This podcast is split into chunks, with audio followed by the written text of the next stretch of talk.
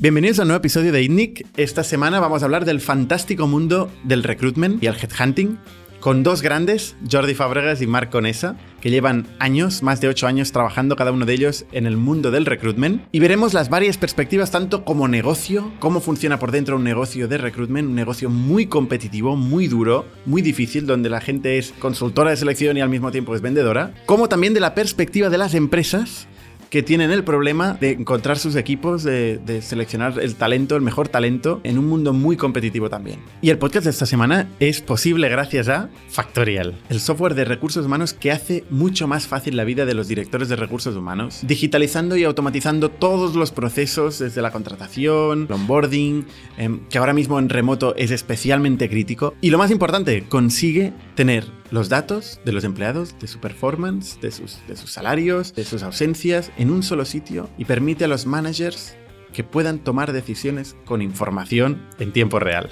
Y esta semana también nos sponsoriza Product Hackers. En el año 2020, el marketing digital ya no es cuestión de SEO y SEM meter pasta y a ver quién gana. Cómo funciona el marketing, cómo funciona el growth, es vía experimentación, crear multitud de productos, orientar los productos a la captación, conseguir leads, conseguir tráfico, etc. ¿no? Y eso pasa con un framework de experimentación constante. Y eso es lo que hace Product Hackers. Muchas gracias a los dos sponsors que hacen posible este podcast. Y también vosotros hacéis posible este podcast. Si os gusta el contenido, os pediría que lo compartierais. En LinkedIn, en Twitter, que nos sigáis en Spotify, en Apple Podcasts, que nos dejáis reviews. Eso es lo que realmente hace que sigamos publicando. Muchísimas gracias a todos y os dejo con el siguiente episodio. Bienvenidos a Startup Inside Stories de ITNIC, un podcast donde hablamos de startups, negocio y tecnología. Bienvenidos una semana más al podcast de ITNIC. Yo soy Bernat Ferrero y hoy estoy con Jordi Fábregas y Marc Conesa. ¿Qué tal? ¿Cómo estáis? Hola, buenos días, Bernat. Muchas gracias por la invitación. Hoy vamos a hablar del recruitment. Em, un, sector, una industria gigante, apasionante, eh, controvertida, tiene un poco de todo, ¿no? Tanto estos dos señores de aquí, Marco Nessa como Jordi, eh, han inundado mi correo personal durante años. y por alguna razón hemos acabado trabajando juntos. Eh, Marco Nessa ahora en, en, el equipo de Factorial. Eso es. Y Jordi, bueno, está trabajando también ayudándonos en algunos procesos de, de recruitment. ¿Puedes explicar brevemente cuál ha sido vuestra, vuestra trayectoria, trayectoria hasta aquí? Sí, por supuesto. Mi carrera profesional entró en el, hace ya nueve años en, en recruitment. Empecé ya en, en, multinacional, en gran empresa. Y, y para mí ha sido una escuela. O sea, ha sido una escuela de ventas, una escuela de recruitment, una escuela de, de cómo fidelizar un cliente y cómo fidelizar un candidato y hacer el match perfecto y encima eh, rentabilizarlo económicamente. No solo eso, sino que te, enseña a formar equipos, a liderarlos y a conseguir éxitos. Y después de nueve años de, de pelearme con ese sector que efectivamente es, apasionante, eh, cambio de, vida brutal y, y ahora Factorial, eh, producto, venta B2B y nuevos retos por delante. ¿Ves cosas parecidas? Sí, conseguir objetivos, objetivos complejos eh, a través de las personas. Porque al final somos software, pero el software eh, se ofrece a través de personas y, se, y además se customiza a través de personas y, es convencer, convencer a personas de que algo funciona. Y ahí es lo mismo. Ahora entraremos en, más detalle en, lo que es el recruitment. ¿eh? ¿Por qué haces este cambio de pasar del mundo del servicio y del recruitment a pasar a un SaaS como Factorial? ¿Qué te lleva a hacer este cambio? Aparte de mi insistencia. Aparte de tu insistencia, efectivamente. Eh, creo que llega un momento en el, en el mundo del, recruitment que es odio o, amor absoluto y cuando lo disfrutas tanto, tanto, eh, en un sector tecnológico, digital, tan rápido, que muchas veces trabajas mucho, mucho, mucho y la recompensa a veces no es tanta. Entonces llega un momento, o a mí me pasó eso, que, que tan rodeado de tecnología, tan rodeado de un mundo tan digital que quería vivirlo en, mis propias carnes y, ver que era un producto, ver cómo se vendía un producto, ver cómo un producto podía cambiar eh, el, negocio de X empresas. Y por eso fue la decisión principal. Tú estabas muy cerca del mundo de producto y de tecnología porque hacías procesos de IT, de tecnología, ¿no? Eso es, eso es. ¿Qué haces en Factorian? ahora es venta, o sea, lo que yo estoy haciendo es desarrollo de, negocio y concretamente un desarrollo de negocio que creo que es el, gran desconocido muchas veces, que es la venta indirecta que es la venta a través de canal, que al final, eh, a grandes cuentas, es, es recruitment, es coger una empresa, convencerla de que tu producto es bueno y que le va a hacer crecer. Entonces, que esa misma empresa confíe en ti, en tu producto, para eh, darle valor a sus clientes. Y es, es, juntar piezas también. Qué match más, más curioso, ¿no? Sí, sí, sí, sí, sí, tal cual. Jordi, ¿cuál es tu trayectoria? Eh, yo empecé también como marca al principio, hace nueve años, en el mundo de la selección. Entré en una, en una multinacional para dirigirla, empezar de cero un, departamento digital. Eh, estuve, mm, estuve esos ocho años donde fui creciendo. Entré con 24 años. Para mí lo, lo que fue muy interesante es que con 24 años tienes la, la, opción de trabajar con, con gente súper potente, de entrevistarte, bueno, de ver a gente, de, reunirte con gente como tú, de reunirte con, con candidatos potentísimos siendo un pipiolo. Y eso es, es, increíble. Y luego la capacidad, bueno, fue estuvo muy interesante. Para mí, yo, yo no lo defino tanto como recruitment, yo lo defino como consultoría de selección, headhunting, esto podemos entrar luego si queréis a, comentarlo porque destacas mucha parte de business development. Entonces es un, es un equilibrio entre la selección y el desarrollo de negocio. Eh, después de estar casi ocho años en esta multinacional, hace un añito y medio eh, me llamaron de Inverready, que es un, fondo capital riesgo, imagino que conocéis todos, para, para dirigir First Talent, que es una empresa de selección. Inicialmente era una empresa de selección para las participadas de Inverready y ahora, pues hace, bueno, desde el último año y medio nos estamos metiendo muchísimo en el ecosistema startup español y seguramente pues, trabajamos para todo tipo de cliente fuera del ecosistema de, de Inverready. Y la verdad es que está siendo una experiencia espectacular. Con COVID y todo nos está yendo súper bien y está, bueno, está, está siendo muy chulo, la verdad. Porque ser enfocados en el sector digital, hay muchas industrias en, en el sector, o sea, en el ámbito digital que han crecido y que les ha ido bien el COVID. O sea, no, una cosa no, no, implica la otra, ¿no? Sí, no, es cierto. Y encima la digitalización al final es lo que está, lo que está impactando en el mercado. Exacto. Eh, los fondos de inversión están, siguen, bueno, vosotros mismos en Factorial ahora habéis levantado eh, una ronda muy importante y hay que crecer. Entonces, eh, ahí hay mucho trabajo. Y luego también em, trabajamos más para startups, pero hay alguna, alguna multinacional que nos está llamando porque están metiendo gente de startups para dirigir los proyectos de transformación y nos conocen a nosotros y les estamos ayudando a crecer en este sentido. Oye, ¿cuándo, ¿cuándo eh, entráis vosotros en una empresa? O sea, ¿cuál es el problema que resolvéis en las empresas? Las empresas en general tienen un departamento de recursos humanos, tienen capacidad, los managers tienen capacidad de hacer eh, recruitment, sourcing, ¿no? Es, una parte importante de su trabajo. Yo siempre digo que un tercio de, del tiempo de un manager es recruitment, al menos es, mi caso. Eh, ¿En qué momento las empresas van fuera, se van fuera y van a buscar una consultora de selección, headhunter, recruiter. Cuando o tienen una prisa espectacular y no tienen manos, o cuando no llegan por especialización porque lo han intentado eh, por todos los medios. O sea, hay, esas dos patas. Hay la, la, empresa, o sea, al final nosotros trabajamos para empresas de dos, tres personas, o empresas de 100 o empresas de 1000, ¿eh? o sea, tocamos todos los sectores. Al final eh, hay equipos de recruitment. Para mí, la empresa que tiene ya un equipo de recruitment grande no suele externalizar el servicio, a no ser que necesite algo muy puntual o, algo súper confidencial que no quiera que el equipo lo sepa. O, lo que sea, pero entramos más, yo creo, yo te diría, la, media de empresas que entramos más con más fuerza son empresas de entre 30 y 100 personas, pero, pero, pero igual para la figura número, eh, o sea, para una, empresa de tres personas, necesita un CMO potente, eh, un growth hacker, como le llamáis ahora, según qué, empresas, eh, necesitáis esa, especialización. Y, aquí también el, tema muchas veces es eh, cuándo se necesita, pero es cuándo llaman al headhunter. Es decir, lo, ideal es, tengo un proceso, llamo al headhunter para que me asesore y que me busque esa persona. Pero ¿cuántas veces te llaman porque ya lo han probado, ya lo han intentado y no han podido encontrar la persona?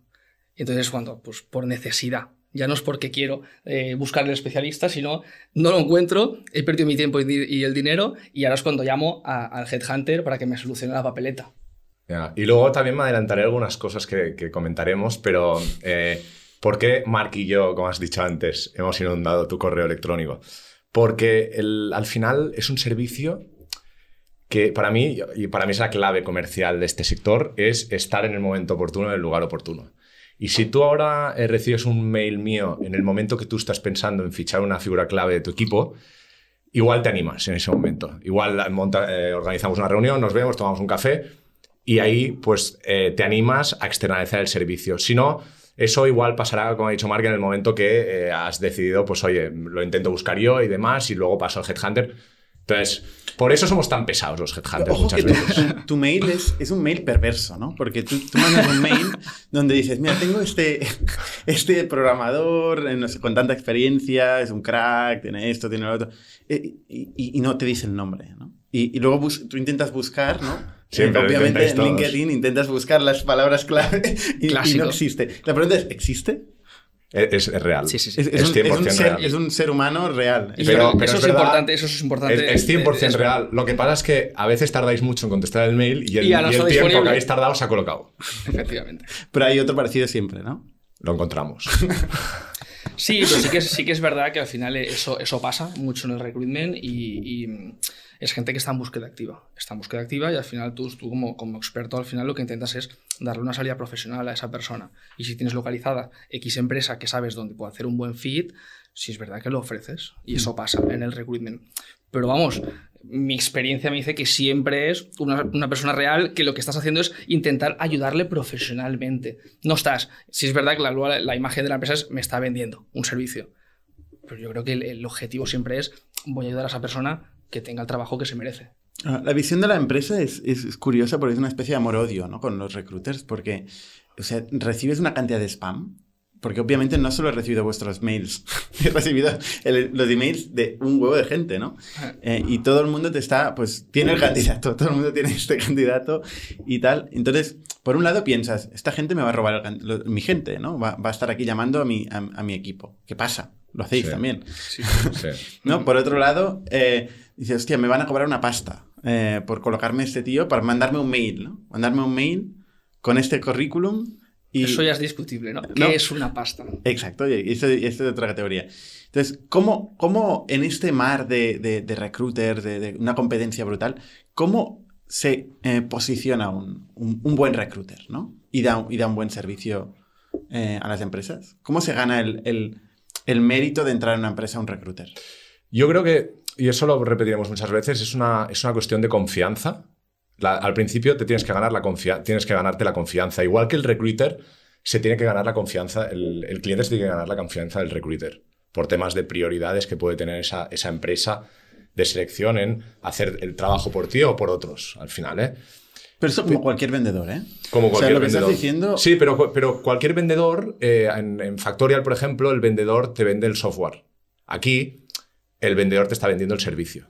El- el- O sea, el- el- y, él, y él mismo te da el servicio muchas veces. El, vendedor, el vendedor más mediocre, entre comillas, vende un producto, te coloca un producto que tú estás buscando. El, buen vendedor eh, entiende tu problema y es capaz de darte una solución, que a veces es tu producto, a veces no.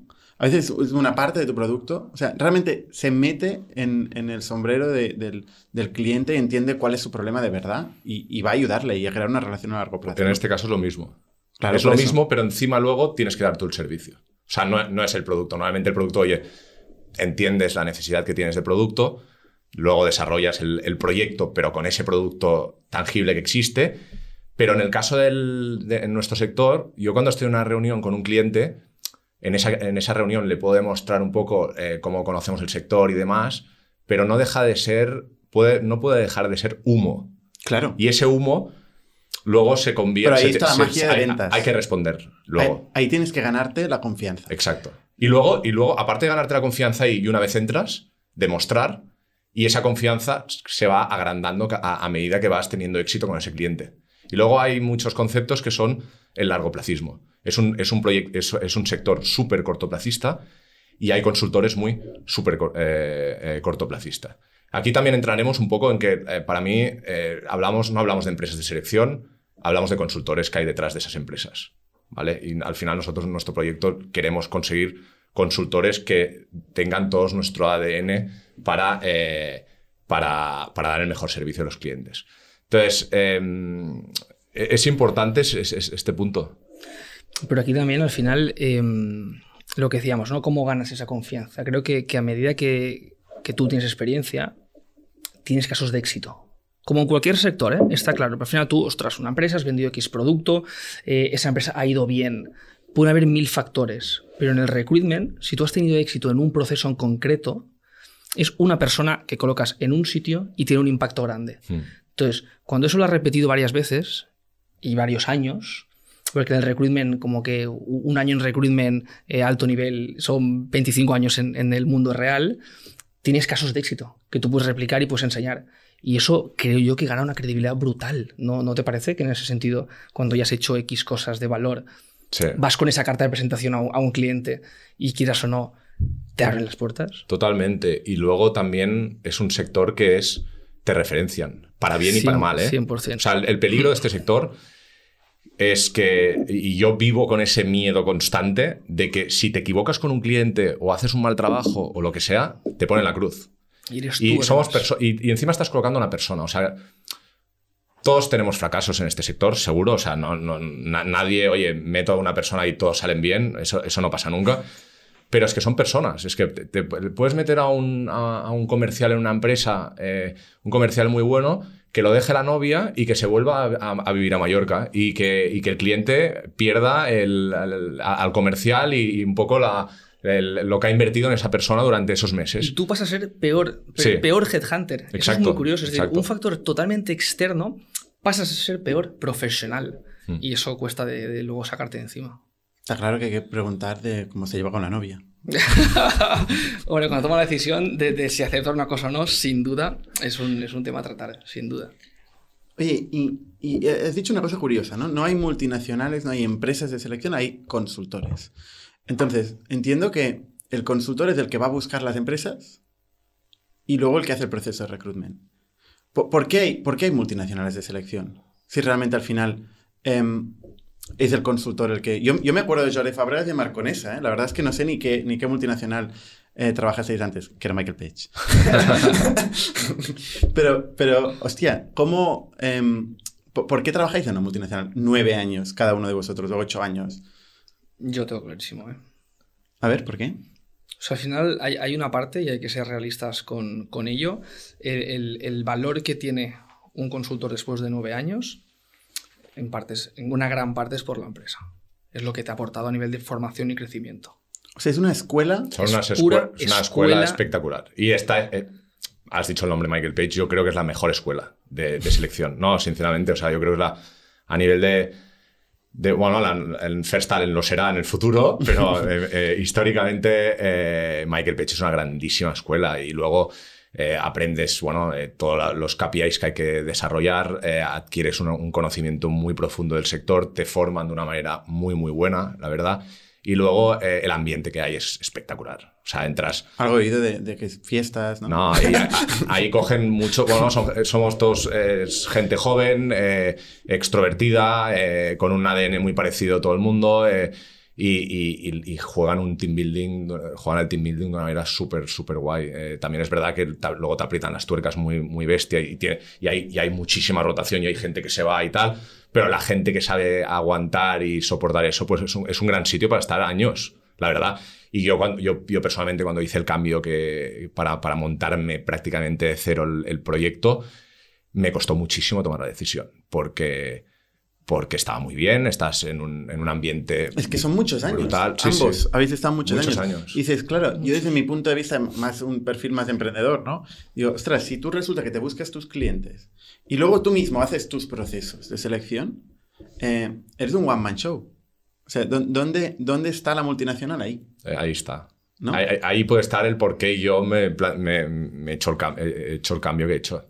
Sí es verdad que hay muchas sinergias, ¿eh? es decir, al final con grandes multinacionales donde está muy sectorizado, em, al final un experto en tecnología irá a empresas tecnológicas y seguramente tu negocio más rentable no esté ahí, esté en la empresa industrial que está eh, fuera de la capital, que busca un programador, tiene uno y, no sabe nada de cómo hacer esa selección. Y mm. ese business no, al no ser tu core, no te vendrá de tu entorno próximo, sino tendrá de tu compañero que está especializado en empresas industriales y, y esas retroalimentación y esas sinergias creo que es lo que hace que la empresa multinacional de recruitment escale y crezca muchísimo más rápido.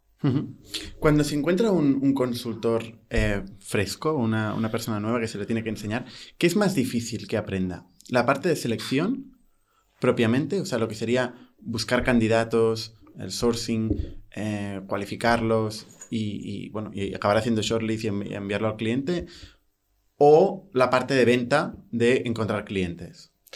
Eh, más difícil la parte de venta. Para mí es más difícil la parte de venta y luego también es, muy, es más difícil también que ese consultor tenga la capacidad para generar confianza a los clientes y para, y para dar consultoría en este aspecto.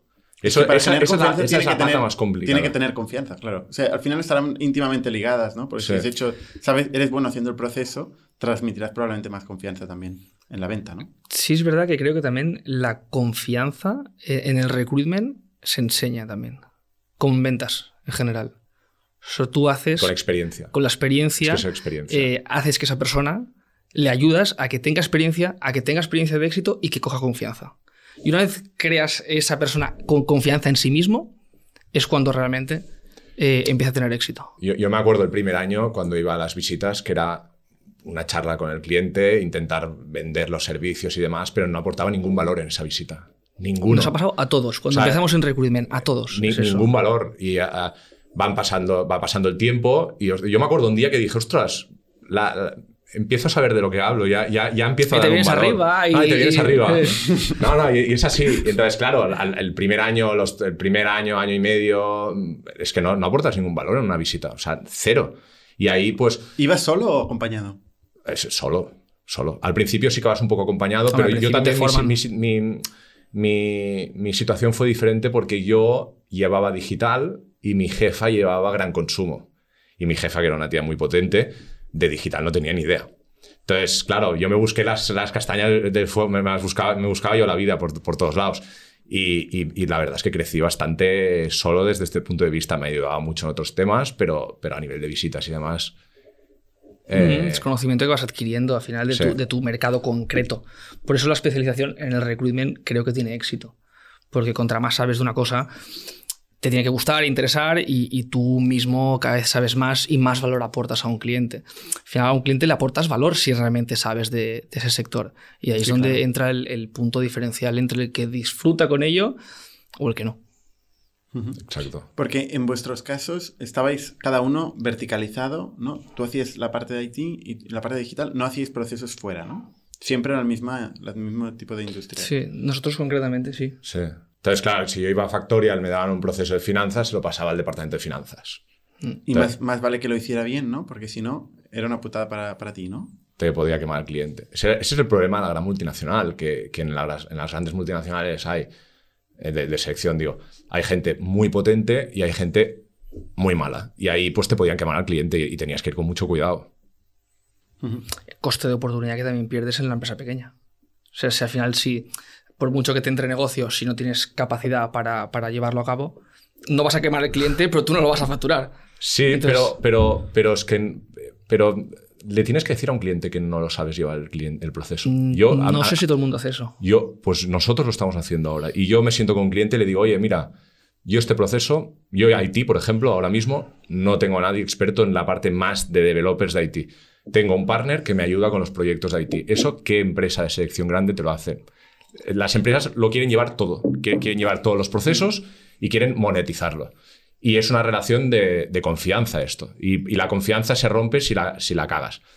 Ojo, alguna vez te has equivocado o, o- o no ha salido bien la cosa y el cliente lo, lo entiende también. De, ostras, lo ha dado todo tal, pero, pero es que no, no metemos sillas en las empresas. Eso es delicado del mundo del servicio. Si no das servicio y vas diciendo que no, también te, te reemplazarán. Si Pero das das, un mal pero das servicio, soluciones. Pero das soluciones. ya, ya. Igual te digo, oye, mira, mira, Es un ayer, tema de capacidad. ¿eh? ayer me pasó, ayer fui a... en- mi suegro nos ha una bici que está hecha polvo y me fui a una tienda de bicis al lado de casa y me dijo, mira, nosotros eh, esta bici de mierda no la, no, no la arreglamos. Y me pasó el contacto de un colega que estaba dos calles más arriba. Ostras, eh, él, él no, ha monetiz- no- no- no ha ganado ni un, ni un duro, pero, pero yo ya sé que si tengo una bici buena lo llevaré al, al sitio, al, al sitio donde llevo la bici. Tampoco Pues- es que tengas una bici nueva cada día. Ya, pero bueno, pero no, es, es- es- es- es un ejemplo. Pero sí es verdad que es un recruitment pasa menos. Pero también hay más competencia, es normal. Oye, ¿cómo funciona el proceso de recruitment? O sea, os viene una, una petición, eh, necesito un growth hacker, por decir algo. ¿Qué, qué haces dentro de, de- de- de tu cueva? ¿Qué, ¿Qué pasa ahí? Inicialmente, y esto a veces vamos como pollo sin cabeza, ¿eh? Eh, pensar en la gente que conoces. Primero. O sea, yo, yo voy a una reunión ahora contigo, tú me dices, oye, busco un growth hacker, y yo te digo, mira, si tengo un growth hacker ya que conozca, lo llamo al salir de la reunión, que ya lo he entrevistado y todo, ¿eh? O sea, no. Lo llamo al, al salir de la reunión, le comento tu proyecto, rasco un par de cosas más de, de lo que tú estás buscando y te lo paso al momento. No voy a jugar a que te estoy buscando el growth hacker y mandártelo de aquí dos semanas. Si lo tengo ya, te lo paso. Entonces, primero miras la gente que tienes en tu network y que hayas visto y has Esto es, conocido. es memoria, ¿no? Ojo la, ojo la la memoria. memoria es bestia, ¿eh? Es Es bestia. importante, No, ¿eh? es muy importante. Muy, muy, muy importante. O sea, a mí. eh, el- Luego están los CRM. y luego los- para sustituir las y- y luego memorias. están los CRMs. Ah, tenemos CRM, pero, pero la memoria es importante. Y es verdad. Y luego, eh, y luego pues, eh, movemos muchísimo, bueno, el headhunting directo eh, a través de LinkedIn normalmente. Pero ¿cómo, cómo es esto? O sea, Buscar gente a través del. Growth hacker en LinkedIn. Growth hacker o, o depende si quieres el growth hacker de SEO, si quieres el growth hacker de performance o ahora growth hacker os encanta la palabra growth Y hacker. no significa absolutamente nada. ¿no? pero suena bien. Pero, pero, pero buscas, o sea, en LinkedIn buscas Sí. y empiezas a conectar con gente. Sí. Pero sí, masivamente. Hay que, no, tienes que conectar a gente que tenga cierto interés y luego también, eh, pues... eh, ¿Cómo conectar a gente que tiene interés? No lo sabes. No, no, que tenga, cierto interés- no, no, que tenga cierta relación, que tenga cierta relación con la posición. Lo que, lo que se cabrea mucho, sobre todo los developers, es que le mandes una, una oferta que no tiene nada que ver con... con- Lo- Los con developers son, son divas, ahora entraremos. Sí. es otro, otro espacio. Pero en general, un growth hacker. O sea, tú, mm, ¿hacéis todo un proceso de sourcing? ¿Que lo haces tú? Sí. O sea, ¿lo hace el- la misma persona que hace el proceso? ¿O hay.? Depende de la empresa y depende del proyecto. Eh, tienes recruiter- nosotros tenemos dos recruiters que nos ayudan en el sourcing, pero, pero muchas veces lo hago yo directamente. O sea, o en paralelo con el recruiter. En este Que esto son horas y horas, ¿no? No, es tiempo, es mucho Horas de tiempo. LinkedIn. Sí, sí, sí, sí. De LinkedIn, pero aquí es un tema curioso también que, que LinkedIn, que existe como así. mm, Y tiene el eh, monopolio de una manera tiene muy monopolio bestia. desde hace poquitos años, ha democratizado absolutamente el recruitment. Quiero Claro. decir, eh, Todo el mundo tiene la misma base de datos. todo el mundo parte de la misma Sí. base de datos y si mañana LinkedIn cierra, ¿qué pasa con esa persona que ha montado unas... Pero pone la licencia al triple no, de dinero. Tus costes No, se multiplican seguro. por tres y no puedes hacer nada. Entonces, eh, ojo con eso. Porque es que si final mañana es LinkedIn que es- sube es un, un 100% su, su la Cierran la licencia- mitad de empresas de No, recruitment. no, o cierran, pero, pero es que las demás lo pagan, ¿eh? Y vuelven a, so- a salir a la luz todas las multinacionales que han creado y han cosechado una base de datos la desde los últimos Eh, años. Nosotros estamos, estamos, estamos con, haciendo una base de datos fuerte en el sector eh, startup en Barcelona, bueno, en España, porque tocamos mucho Barcelona y Madrid. Y, está, y, y- y es la gracia también de pensar, ostras, si algún día pasa esto, o algún día, o, o al revés, o también lo hago mucho más rápido a través de la base de datos. No- que eso no es lo que tenéis tiene la- fuerte las, las multinacionales, eso, eso es verdad. ¿No tenéis la tentación de replicar LinkedIn? ¿Hacer un LinkedIn propio con vuestra propia base de datos? O sea, ¿no, no, no lo replicáis? ¿Con CRMs propios? con ¿No? ¿Qué utilizáis? ¿Un LinkedIn Recruiter o...? Esto nos podrías ayudar tú a replicarlo, pero yo es que de temas de producto ahí, ahí me pierdo. Pero podríamos, podríamos comentarlo fuera de Seguramente cámaras. hay bastante gente en el mundo pensando en eso. Seguro, seguro. Hay muchas aplicaciones, hay mucha gente que ha intentado buscar eso, pero al final eh, en el recruitment creo que, que lo más eh, eficiente es la gente, es hacerle el negocio del recruitment con gente que no está en LinkedIn.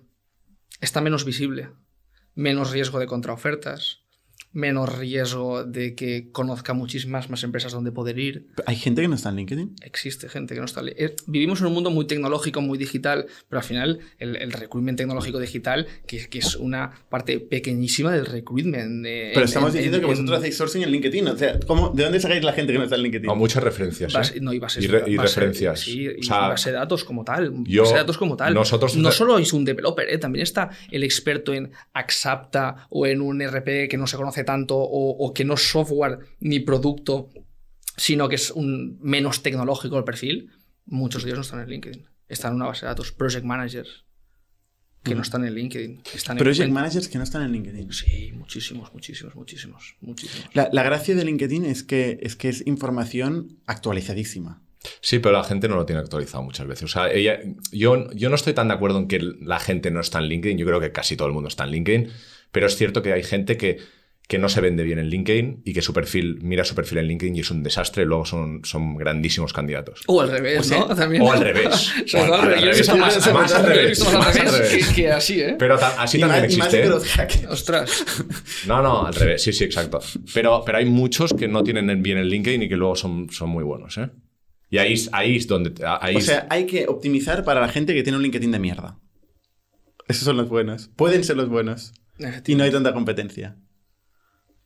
Y luego la gracia es que eh, la gracia es com- a mí lo que me encanta, a, a mí lo que donde creo que aportamos más valor, que a mí contigo Bernat me ha pasado, es eh, convencer al cliente para que conozca un candidato. Oye, no lo quiero conocer. Es que ah, viene de aquí, viene de ahí, no, no me convence. Y convences al cliente para que vea al candidato. ¿no? O sea, Sí. te, saltan los prejuicios. Y convence al cliente para que vea al candidato y al final ese, ese candidato o le gusta o se lo queda o tal, pero ahí es donde yo creo que más valor aportamos. Y ahí es la diferencia entre un recruiter y un headhunter. Si- Siguiendo, siguiendo con el proceso de, de sourcing, o sea, vale, añadís a millones de personas en, en, en LinkedIn y entonces le, os, os acepta, primero de todo, os tiene que aceptar, o Os hacéis os tiene que aceptar. O hacéis emails de estos de. O sea, emails. Emails, Emails, hacéis emails. ¿no? Pre- previo pago de. Previo pago. de, Sí. de Paso lo que, por lo la que por cuesta, caja. ¿eh? Que si no pagas, Aquí el que no- gana no siempre emails. Reed Kaufman con, con LinkedIn, que Eso fue, sí es súper rentable, ¿eh? Para la consultora LinkedIn. el- O sea que pueden subir el precio. No, pero es No, no, rentable. tranquilo, no nos está escuchando. LinkedIn. Eh, vale, o sea, y, y entonces empezáis, entráis en contacto con estos candidatos y le preguntáis, oye, ¿estarías abierto a un cambio? Hmm, ¿No? sí. Y ahí empieza una conversación. Entiendo que ahí eh, hay una parte del No, funnel que es- cae. O que estarías abierto a un cambio. Depende cómo quieras, eh, de cómo lo quieras atacar el tema, pero hablamos, si no. O sea, hablemos. Es verdad que tienes que ir con cuidado porque esa gente recibe muchos, muchos mensajes diarios y hay que, hay que saber captarlos. Pero si no, darle eh, el máximo, el máximo de información para que le interese el proyecto. ¿Vale? Y aquí es el cabreo, aquí también podemos entrar, hay, hay mil debates de el cabreo que tienen los candidatos de que los headhunters vayamos el otro día leía un post en, en LinkedIn de yo les doy mucha información a los headhunters y los headhunters no me dan información del cliente. Ya. Y, y ahí hay, hay mucho candidato que se cabrean en, en este aspecto. Entonces es importante saber manejar. Es un sector de equilibrios, como todo el mundo, como en todos los sectores, ¿eh? pero aquí hay una pata de equilibrios muy importante. Porque no le puedes decir al cliente, ¿no? Porque si no, igual te salta. O te salta o el, o el proceso, o el proceso es confidencial y no lo puedes decir. Si es un reemplazo o lo que Pero sea. más, ¿no? más del primero, ¿no? O sea, claro, es un, es un equilibrio ahí. Ahí está la confianza. Hay con algunos Con candidatos. cliente. No, y con tu cliente. Eso, al final yo creo que el- el- el- la cúspide del recruiter como tal es tener tanta confianza con tu cliente Sí. Claro, dices- que no tengas que, Que- que- sí, que vivir que de soy una consultora, te voy a ir escondiendo el proyecto al revés. Es decir, si tu cliente confía en ti, yo he tenido casos de que el cliente me, me daba su base de datos, me daba su CRM. Esa es la clave. Entonces, eh, estoy aquí para ayudarte. Me meto dentro de tu casa y, y con tu marca y con mi expertise vamos a buscar al candidato perfecto. Pero si he de pensar en que me tiene que saltar y yo hago un servicio malo al, al- al candidato que es mi core porque no le doy la información correcta, eh, entras en, una, en, una, en un ciclo malo de recruitment por no tener confianza con tu cliente, que es Sí, lo tu cli- principal. hay veces que tu cliente te ve como, una- como tu competencia. De, oye, yo estoy buscándolo. Eso Entonces es no eso es externalices. Entonces, no- muchísimo. no, no externalices, trabájalo tú y deja tu- al headhunter tranquilo.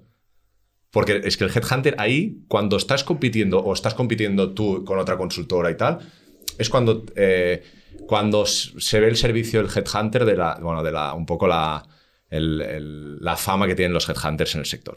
Estás llegando a una conclusión que hemos llegado todos, que la competencia es muy mala.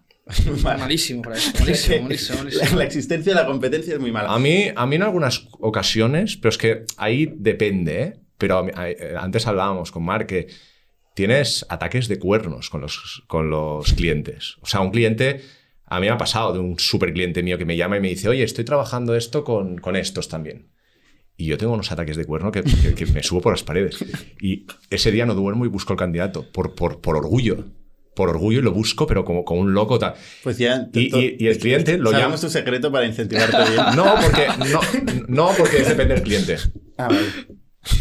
Vosotros todavía no habéis llegado a esa fase. ¿Qué porcentaje de, de- de gente del sector? Porque para mí ese es un poco el éxito, de, el- eh, la clave del éxito. ¿Qué porcentaje de, de gente crees que tiene eso dentro? Muy poca. Muy poca. O sea, hay, hay- hay muchas, hay, hay muchas consultoras que van o a un volumen enorme y que les da igual, por lo tanto voy a volumen. Y hay otros que al revés, que son tan, tan, tan boutique que no, que no les pasa esto. Que, que son boutique y mucho más pequeños. eh, y, o sea, la, parte esta del el equilibrio, volvemos a la palabra equilibrio, ¿eh? el equilibrio entre, entre darle la flexibilidad al cliente y demás y, y trabajar muy a medida es muy, es muy pequeño. Entonces ahí es cuando pasa el...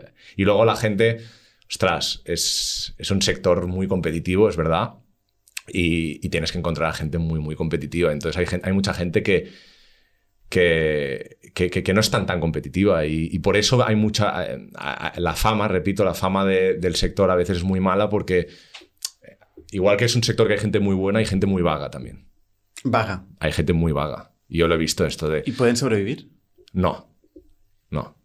O sea, o están bajo un músculo eh, muy importante, una multi- multinacional y demás, y, y van tirando, pero, pero como, como freelance o empresa pequeña, esa persona no puede, no puede vivir. Está clarísimo. eso. Oye, antes decías que si un cliente está compitiendo o pone varias consultoras a competir, pues que no te llame, ¿no? ¿Tú alguna vez has llamado a un cliente que tiene otra consultora y le has dicho, y yo te lo hago? Sí. ¿Por No. precio? No, no, no. Yo llamo a un, yo, yo llamo a un cliente y, le, y me ha explicado que estaba encantado con la consultora. Y le he dicho, ostras, genial, porque son muy buenos en este tipo de procesos. Pero Bla, he dicho, son muy Sí, buenos, no, son muy buenos, en este, son muy buenos en este tipo Pero- de procesos, pero algún día caerán. el Y cuando caigan, el día ahí va a estar yo. caigan. Y, les, y, les y luego hemos trabajado mucho con ellos. Y luego he tenido clientes que han sido anti-selección, anti, anti, anti-selección de, de consultora y demás, y que se han convertido en mis mejores clientes. Y que les demuestras y les enseñas que les enseñas el valor que aportas. Hay, hay, hay, hay mil historias. Y lo que te pregunto, ¿de- ¿entras por precio? Eh, no me gusta entrar por precio. ¿Se entra por precio en este sector?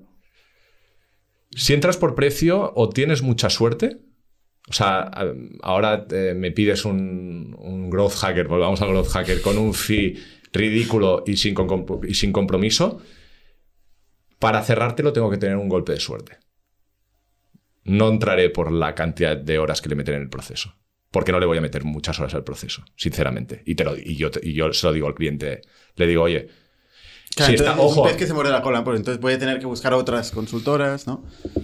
sí, Y que todo el mundo que, que no le va a dedicar tiempo, y entre el no tiempo de, de mucha gente, Es que es- versus tener una que dedica mucho es tiempo. el gran error de la consultora de llamar... es el retain, ¿no? No, la- no, no, pero no, va por- no solo retainer, ¿eh? que el retainer, bueno, yo, y nosotros nos dedicamos casi todos ¿Qué es el retainer? ¿eh? Expliquemos para El un pago inicial. Es, ¿Un pago pagar- inicial? es un pago inicial. Que, que se pierde. Si no se, incluso Si si no, se, se contrata, se si no se pierde. contrata, se pierde. ¿vale? Entonces, Pero va a cuenta, si se contrata, va a cuenta de la. del Exacto, exacto. Pero yo no voy, no voy tanto con el retainer. O sea, para mí, para mí el retainer es muy importante porque yo al cliente cuando le digo eh, que me, me está pagando un retainer, le digo que tiene derecho a exigirme al máximo y le digo, me puedes hasta chillar si quieres. si no, es que no eres mi cliente todavía.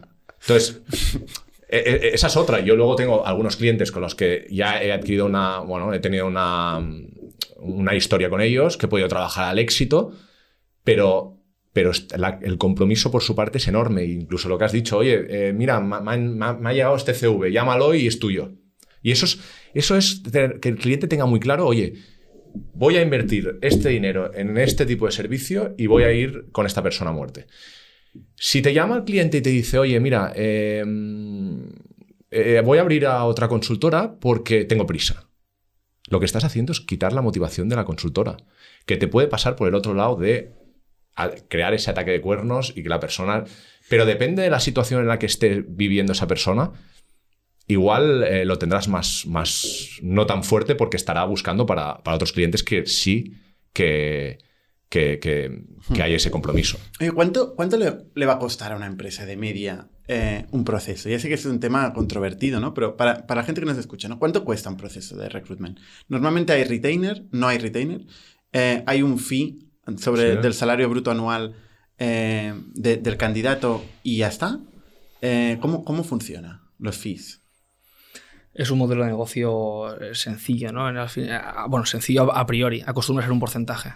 Porcentaje del salario anual bruto de esa persona que muchas veces se puede cambiar por un flat fee, por ejemplo, para, para que el- al final tu cliente tenga claro más o menos eh, qué se va a gastar o cuánto le va a costar ese, ese proceso. Un flat fee es una cantidad fija, Fija. Eso es. independientemente Independientemente. del salario, ¿no? Eso es.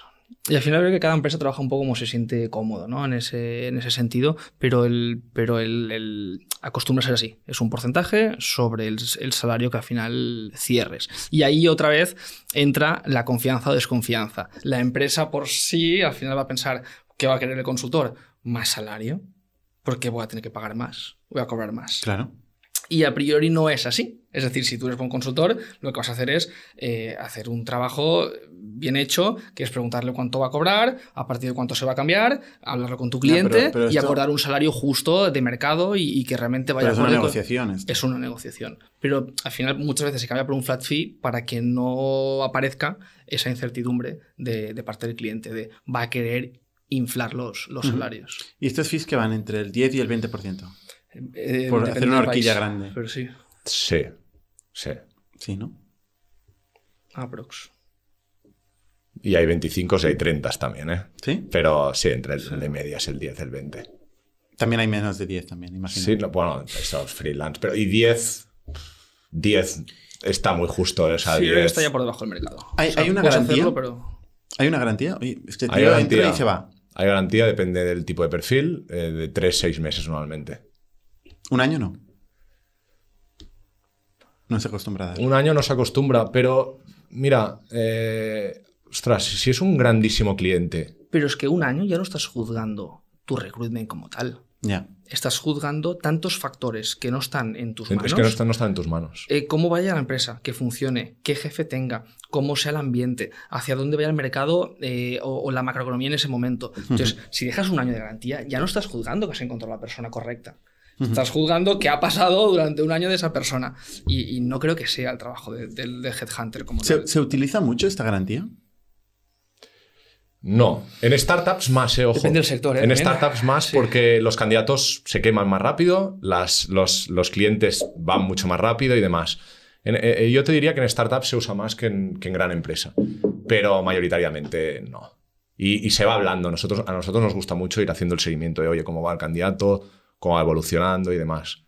Pero no. Bueno, tenéis un montón de cosas a hacer, ¿no? Porque cada mes empieza el mundo desde cero, ¿no? hace, o sea, eh, alucinas. No, no, por eso, ¿cómo lo hacéis? O sea, No, yo que- yo- encima vais- no, el, el candidato de hace nueve meses que coloqué no sé dónde, voy No, llamando cómo está. No, no, alucinante. O sea, empapa- empaparte tu correo de mails, ver a candidatos, hacer sourcing.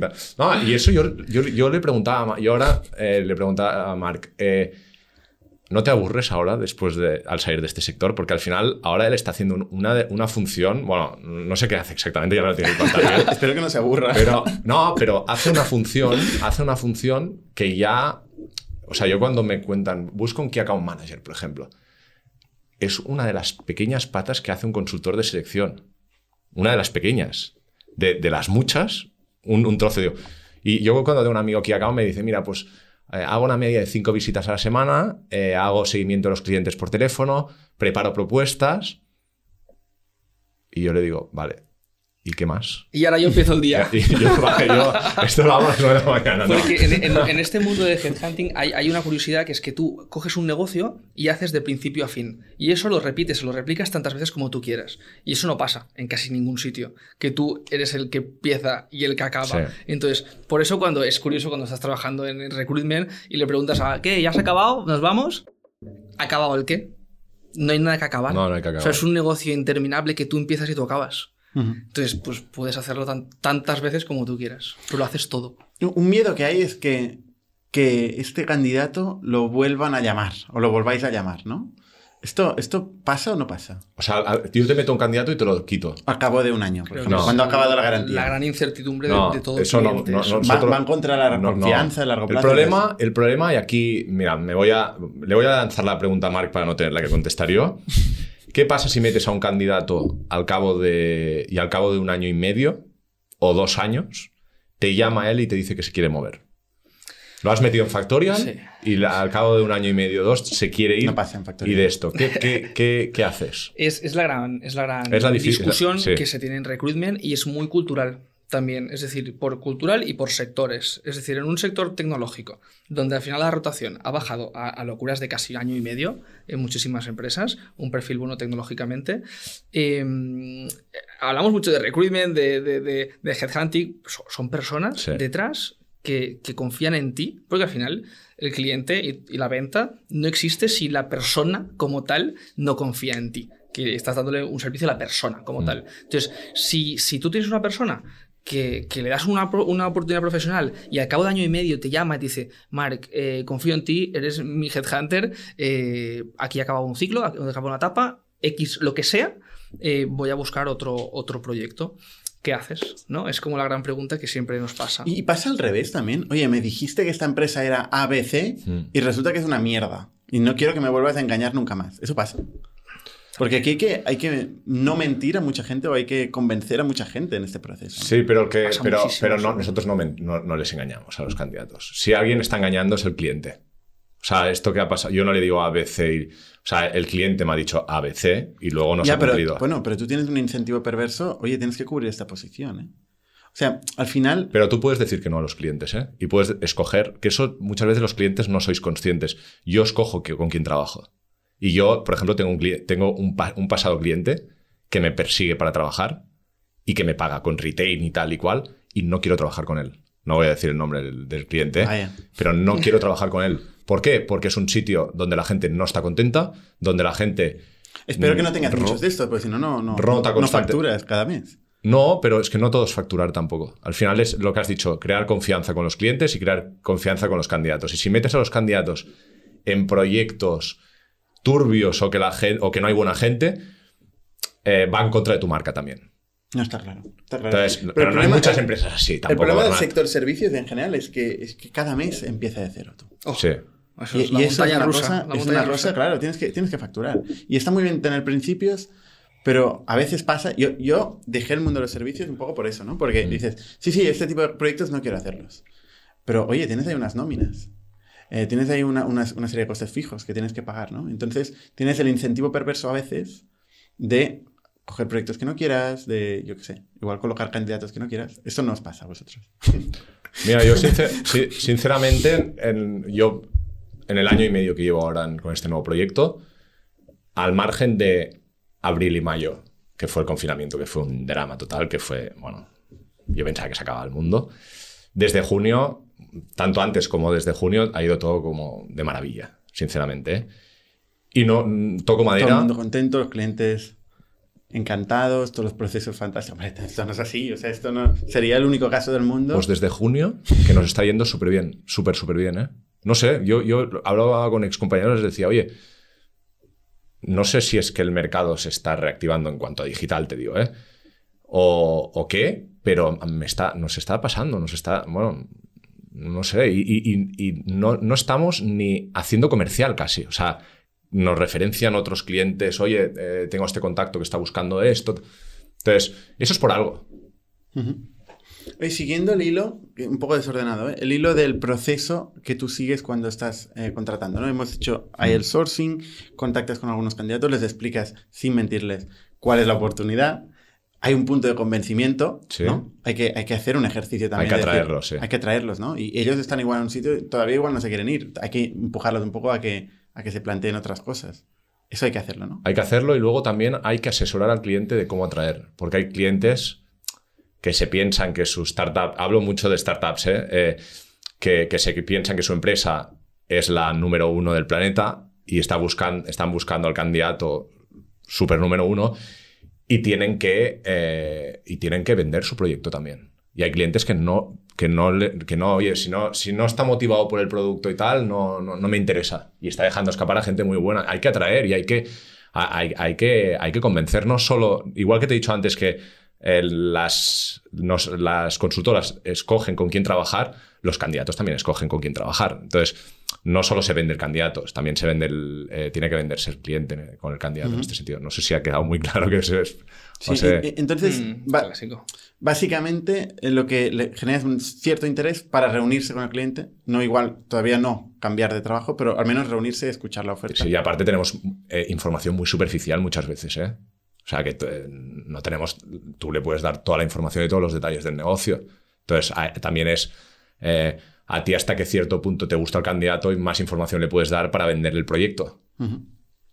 Entonces, haces una shortlist de estos candidatos, se lo mandas al cliente y el cliente los entrevista. Tú no estás en la entrevista. o sea, vosotros Yo no, no estamos en la entrevista. Eh, eh, depende. Va, va, va- va- yo creo que a consultoría. Yo esto lo descubrí, muy curioso, en, en- en confinamiento, que al final organizábamos entrevistas por, pues, por la herramienta que sea digital. Yo participaba de, de Observer en la entrevista. Y estás en la entrevista. Y ahí, de algo casi random, de una vez que me olvidé y me quedé conectado, eh, te das cuenta que aprendes una barbaridad. Claro. Aprende- lo aprendes Claro. todo. Y luego Claro, dices, claro. ¿cómo he estado nueve años de mi vida haciendo selección sin, sin haber estado en las entrevistas? Y sobre todo si encuentras un buen manager. O sea, Tal el proceso de entrevista Sí. es un proceso clave. Sí, pero es verdad que no está dentro de los del ABC de Sotacaballo del recruitment. Porque el es tiempo, estar en la- es mucho tiempo. Porque Es tiempo. tiempo. Y porque no siempre te, abren las puertas en ese sentido, eh, pero sí que es verdad que es por tiempo, tiempo coste. Tú mientras eh, estás ahí dejas de hacer otras cosas, pero te da un valor brutal, brutal. Entonces, de golpe, mm, recibes un WhatsApp o un- una llamada que dice, me ha gustado. Momento mágico, ¿no? Un momento majísimo. Eso en, di- eso en digital, en tecnología, me ha gustado, ya lo sé que te ha gustado, lógicamente. Ahora viene mi curro, que es convencer a esa persona para que te acepte el proyecto. El, el me ha gustado antes era motivo de celebración. O nota de voz, En los eh, últimos ahora. años es lógicamente que te ha gustado. Te ha gustado todo lo que te presente, porque al final no tienes ni un solo candidato. Y ahora viene el curro. Pero en digital creo que sí te ha gustado, ya está En me- digital medio es, ostras, me ha gustado. Eso está mejor. Y entonces, bueno, factura, ¿no? No, bueno. hay que convencer al candidato, hay que cerrar la oferta económica y demás, que yo creo que al, al final muchas veces es interesante que haya el- la consultora por en medio para, para que haya esta intermediación en... En- la oferta y ese tipo de cosas. Sí, porque Eso no lo hace la empresa, lo hace la consultora. Yo siempre yo lo dejo, depende del tipo de proyecto, pero por ejemplo, si hay una negociación, mejor que te, la- te ayude yo a hacer la negociación porque le puedes coger manía al candidato.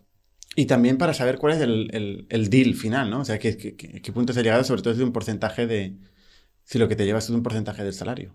Sí, pero eso, eso es indiferente. Eso, ¿ves? Yo Ahí, ahí no hay problemas, ¿no? no, No, o sea, no, tiene, si hay, repito, confianza. Pero igual hay un bonus o hay, hay una estructura salarial compleja. Eh, ¿Eso también se cobra el porcentaje sobre el bonus? Sí, pero se habla. O sea, t- por ejemplo, Mark lo, lo- lo- lo metes en Factorial con un variable espectacular, pues el variable, eh, que de- hay empresas que tienen variable eh, in- indefinido, o sea, eh, eh, ilimitado. Sí, de hecho. Pues, pues eh, yo eh, repito, es confianza con el cliente decir, oye, ¿cuánto crees que va a cobrar esta persona el primer año? Independientemente de... de Y no de genera, media. no genera problemas esto, ¿no? No. Esta conversación. Casi No. nunca. ¿No? no. No, casi Porque está contento el cliente, ha encontrado un... O sea, tú es que si, si, Bernat, si ves que el, cli- que el consultor te está quitando el dinero, que te quiere quitar el dinero, es- no trabajes para él. Y al revés, O sea, es si que ves no. que la empresa al final eh, Es que- es te que está es- intentando engañar en eso Es tan es- delicado, eh, va a ser la última selección que le hagas. Es que no, a lo- esa no empresa, trabajes con ellos, no. Sí. Y luego puede ser que recibas una llamada tres meses después diciendo, al final no encaja. Sí, y eso es una putada.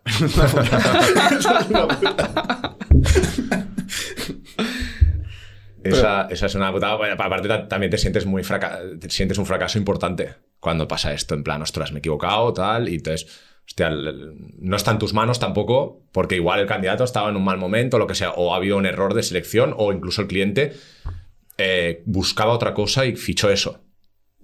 O ha cambiado la- el mercado y tal. Pero, pero nos. Muchas empresas, mucha gente piensa, ostras, ahora que ya han cobrado, me van a hacer la garantía al mismo trabajo que antes. Porque la garantía es reemplazar la posición, no es devolver el dinero. Es reemplazar. Nunca se devuelve No, el dinero, ¿no? Nunca. Hay, hay- es- es- son modelos de negocio depende. O sea, al final... hay Financieramente empresa- es hay- complejo tener una facturación negativa un mes, ¿no? Pero al final también es complejo que, que el cliente esté a disgusto y, y no lo fidelices. Sí, Muchos- mal, muchas no, empresas pero- lo que hacen pero- es pero no devuelven, devuelve. el- pues, eh, durante el primer año devuelven, devuelven dinero y luego buscas la, y buscas la persona. Existe, existe en el sector, existe. Oye, existe. y, y el perfil, los perfiles de developers, que Ah. todo el mundo habla de, ostras, esto es imposible, ¿no? Todo el mundo dice es imposible, eh, hay una, una demanda infinita por la oferta que hay, ¿no? El, el mundo entero se está digitalizando, evidentemente alguien tiene que picar el código para digitalizarlo todo. Eh, cuando escribes a un developer, probablemente esta semana ya ha tenido eh, 10 recruiters que le han contactado, sobre todo si son buenos, ¿no? Tal cual. ¿Cómo le generas interés? Es súper complejo. O sea, al final es, eh, es muy, muy, muy difícil, uno, acceder a, talento cualificado, porque sí que es verdad que, que es normal cuando tienes una sobrecarga de, de- ofertas y que al final que te contactan recurrentemente, eh, ¿por qué te, te van a hacer caso a ti? Entonces, eh, eso además ha venido dado por una alta demanda de, recruiters tecnológicos que han aparecido en los últimos 5, 6, 7 años. Oferta. De, de perfiles. Perfiles, como había Ah. oferta, pues más perfiles tecnológicos que Mm. hacían recruitment. Sí. Entonces, ¿qué ha pasado? Que es, que es verdad que la calidad en el, en el recruitment tecnológico ha bajado. Típico chiste que se ha hecho en mil redes sociales, ¿no? Eh, soy, de- soy recruiter y no sé la diferencia entre Java y JavaScript. Eso ha aparecido en, en mil sitios y sí es verdad que, que tienes que formarte. O sea, tienes que ser experto en recruitment tecnológico para hacer eh, tu trabajo bien hecho. Nosotros en, en INNIC hace 10 años que hacemos eventos de tecnología y ha venido siempre, o sea, en cada evento de tecnología hay, hay recruiters. Siempre. Que, y no- ni siquiera vienen a, a contratar gente, vienen a aprender de qué se está hablando. Es la clave. Es la clave saber de qué hablas, rodearte de ese sector tecnológico para que te dé una marca a ti eh, como tal y que ellos vean que realmente los entiendes y sobre todo que tienes proyectos que son interesantes para ellos. Aún así, el, el mensaje que envías, o sea, tiene, tiene que ser clave, ¿no? Porque, o sea, que, entras directamente en tecnología, ¿cómo, cómo lo afrontas? Hay para, para mí siempre el éxito ha sido cu- cuando cu- algo tan banal como contactar con la persona, cuando tú contactas con alguien para ofrecerle un proyecto, que nunca sea la primera vez que lo contactas. Que es lo lógico, ¿no? Al final, ostras, este perfil me interesa por LinkedIn, lo busco, tengo una oferta para ti. No sabe quién eres, probablemente no te conteste. Si tú previamente a eso has entrevistado a esas personas para conocerlos, entrevistar, simplemente conocerlos, saber qué es lo que te motiva, qué es lo que no te Sí, motiva. sí, no, el problema eh, es la primera vez, ¿eh? El problema es la primera vez. pero esa primera vez, cuando la persona, si, si tienes experiencia en eso y simplemente le contactas para saber, es una, es una entrada muy fácil, ¿no? Quiero hablar contigo 10 minutos para saber qué te motiva, qué no te motiva y, y qué debería tener yo para que a ti te motivase. Es relativamente sencillo entrar. Una vez tienes ese proyecto, eh, Pedro, ¿te acuerdas que me dijiste que si encontraba ese proyecto en San Cugat que te gustaría mucho por esa tecnología en concreta? eh, ¿Te acuerdas? Ostras, sí. ¿Te lo explico? ¿Y eso, eso lo tienes en el CRM o lo tienes en la memoria? Eh, Jordi la memoria lo tiene y yo en el CRM. O sea, al final, eh, yo siempre sido. CRM, y yo siempre he sido de, de CRM, de apuntármelo, porque al final no puedes acordarte Imposible de, acordarte de de todo, todos. te acuerdas de cuatro cosas. Pero para mí la clave siempre ha sido esa: el, el- el no ir con la oferta eh, en- eh, por delante, sino ir por las prioridades de esa persona, conocerlas y luego ofrecerle lo que me dijo en ese momento que le motivaba. Lo que está claro es que la gente que responde eso, eh, bueno, tiene cierto incentivo al cambio, ¿no? Si no, si no, no, si no tiene un incentivo al cambio, no te va a responder, ¿no? O sea, vosotros Sí. tenéis muchos mensajes no respondidos. Esto es el, esto es el, el- la- bueno, el rechazo, entender, asumir el rechazo. ¿Esto, ¿Esto os costó? Yo creo que es la- el éxito de, de sobrevivir en este sector, la frustración, la Bueno, eso es resiliencia. la, la resiliencia es increíble. Es increíble. ¿no? Es Increíble. brutal. Mm. Increíble porque Sí. hay días que estás, que eres... Y también es, es muy importante gestionar tanto el aceptar el fracaso como aceptar, el éxito y saberlo llevar, ¿eh? Porque yo me acuerdo, eh, bueno, cuando estábamos en Michael Bates que había alguno que caminaban como pavos así cuando estaba un mes iban, iban súper bien, habían facturado, cerrado muchos procesos y demás. Y los otros meses eh, que iban tan mal se paseaban por la oficina como pajaritos mucho más... eh, Y eso te hace peor porque ya no coges la llamada con, con- con energía, ni con ganas, y con Esa es la confianza. clave, ¿eh? La clave siempre han dicho que en el recruitment es eh, trabajar siempre Igual. igual. Te vaya bien o te vaya mal, pero siempre con un nivel de confianza y un nivel de actitud alto, pero es lo más difícil. Es cuesta una barbaridad. Una psicología aquí, que, que esto veo muchos paralelismos con, con el emprendedor. ¿eh? O sea, el emprendedor, lo normal, por defecto, recibe rechazo.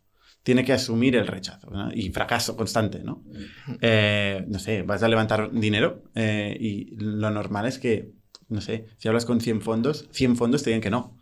Y te digan que no ven tu proyecto. Y, y entren en detalle, en detalle y te justifiquen que no tiene sentido, no tiene mercado, o no tienes equipo, o no tienes lo que sea. Y seguir ahí luchando, ¿no? Es parecido, lo veo parecido, ¿no?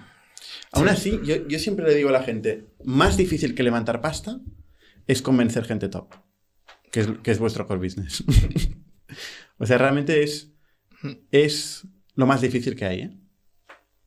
Creo yo, desde mi perspectiva. Sobre todo, Sin duda. Figuras que te cambian la vida, ¿eh? Sí, sí. O sea, el CTO, eh, yo qué sé, ¿no? Figura- o que no tiene por qué ser el CTO. Igual es un, es un vendedor que te descubre una nueva, una nueva industria y que acaba siendo el VP de la compañía, el VP of Sales. Em, pero tener este talento clave diferencial que cualquier empresa tiene pocos, eh, realmente tiene pocas personas que hagan la diferencia, eh, es muy difícil. Y por eso es mucho más duro trabajar para startups que para multinacionales. Totalmente. el- el- Yo si fuera vosotros, o sea, si fuera tú, nunca trabajaría, eh, nunca trabajaría para startups. O sea, las startups no tienen dinero, son súper exigentes, no saben pero, lo que quieren. diver- pero es divertido. Es divertido, eso sí. Pero la- la- Y el impacto sí. que tiene el candidato en la empresa. Yo tengo un cliente. El impacto es brutal lo que generas. Tengo un cliente que eh, me los encontré en una boda y, y es un cliente que llevo mucho tiempo con ellos. Y les dije, oye, felicidades, qué, qué orgullo podéis tener del proyecto que habéis hecho y demás. Y me dieron las gracias ellos de, de, de, oye, en parte este éxito es gracias a vosotros, de que nos habéis ayudado en esto, esto, esto. Y ostras, eso, eso es un orgullo impresionante. En una multinacional esto no te Estás pasa. más contento que el novio ese día casi. Sí, no, fue un subidón muy grande. Aparte llevaba unas copas encima. Pero, pero, pero esto no te pasa con una multinacional. Con una multinacional sí te reconoce el trabajo, tal, pero el impacto que ha tenido ese perfil en la empresa es mucho más grande. Y y es muy difícil porque aparte la exigencia es el triple en las startups. Es verdad que se paga menos, según qué startup también.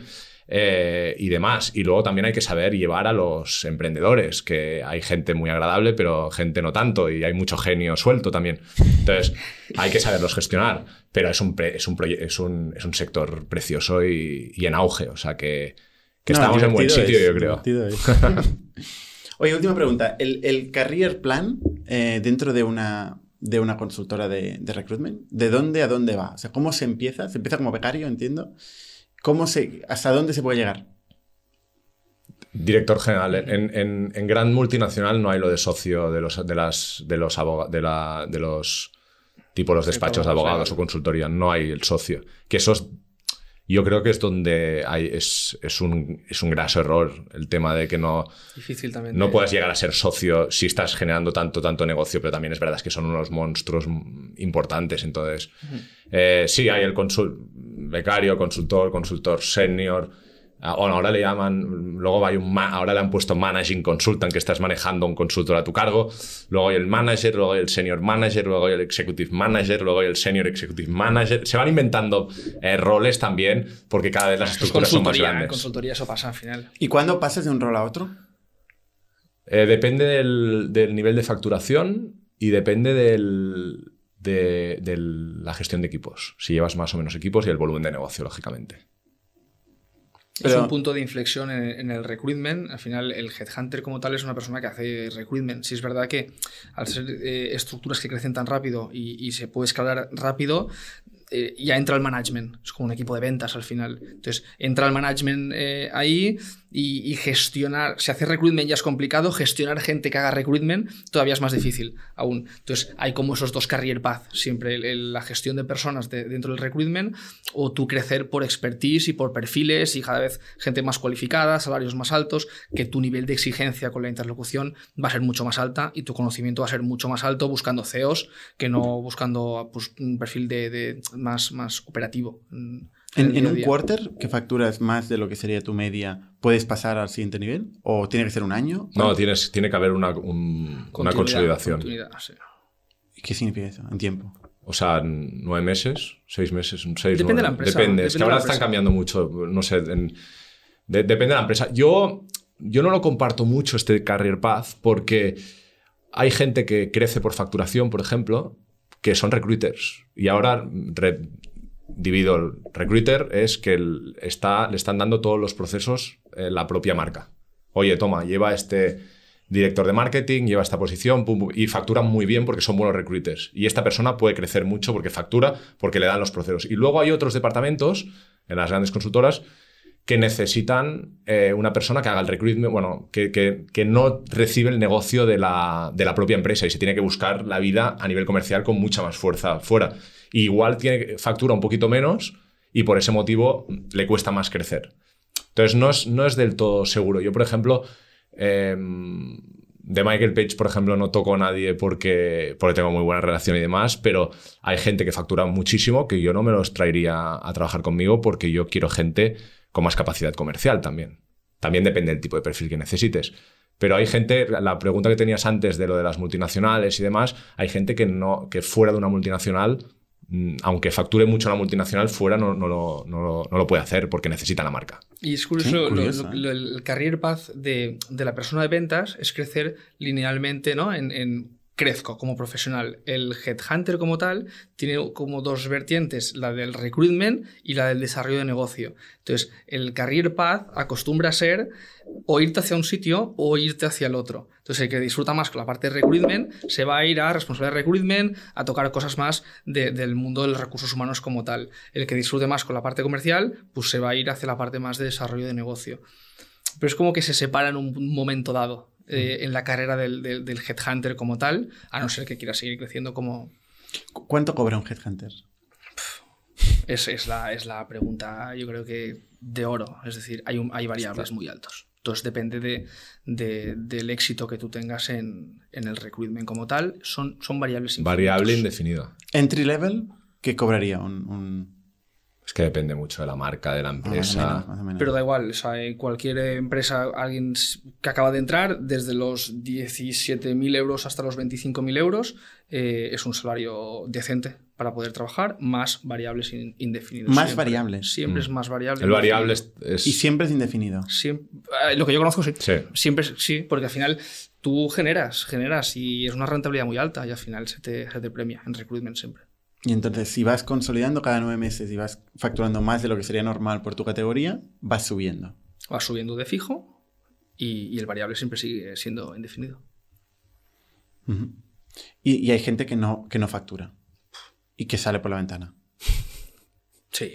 De hecho, no Será- voy a decir que hay más que sí que que no, pero, pero, pero sí. Sí, sí. Hay un- y hay un- grandísimos sí. profesionales que, que lo han intentado y no les ha salido bien. Y luego en otros sectores son, son buenísimos. Pero.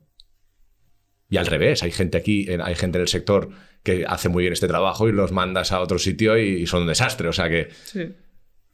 Es, es- es- es un sector muy concreto que has de tener unas habilidades muy concretas y, y explotarlas. Y, y una de ellas es la ambición. Es la ambición de querer Ambición. siempre, siempre más, más, más, más. Y como al Ambición. final- No, es que es importante. clave. Se, es se muy repite importante. mucho ambición y, y resistencia al fracaso. Si juntas Vale. esos dos factores, Eres un buen recluta. eh, es un buen headhunter. mucha implicación con los clientes. Para mí es la clave. La implicación que tienes con los clientes. Oye, yo creo que hemos hecho un curso acelerado de lo que es el headhunting y el recruitment, ¿eh? Muy, muy interesante la, la conversación.